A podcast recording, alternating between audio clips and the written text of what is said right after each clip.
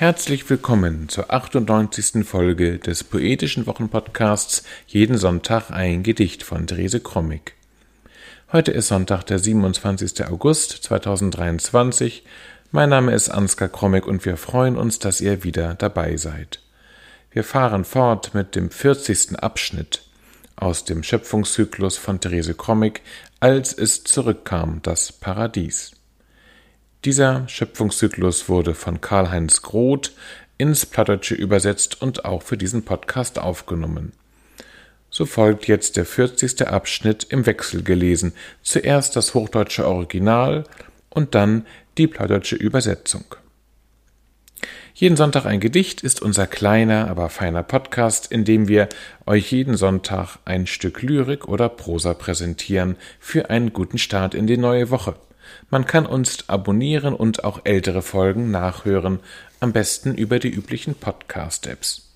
Nun aber Therese Krommig und Karl-Heinz Groth mit dem 40. Abschnitt aus dem Schöpfungszyklus Als es zurückkam, das Paradies. Schöpfung Text 40 Der Alte, ausgesetzt auf dem Schneefeld seit Jahren, fast schneeblind geworden, hatte die Orientierung verloren.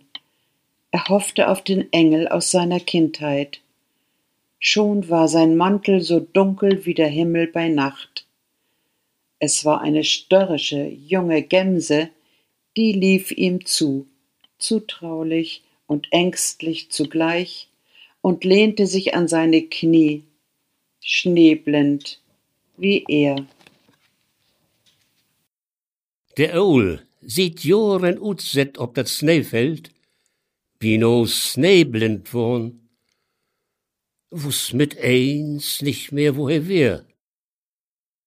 Hei höb ob den Engel und sin Kinderdorgen. Gau wär sin Mantel so düster als der Heven wie Nacht.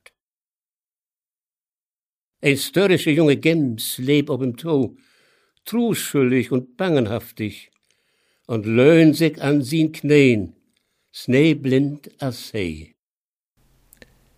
Das war sie, die 98. Folge des Poetischen Wochenpodcasts Jeden Sonntag ein Gedicht. Wir hoffen, es hat euch gefallen und wir hören uns nächste Woche wieder. Bis dahin alles Gute.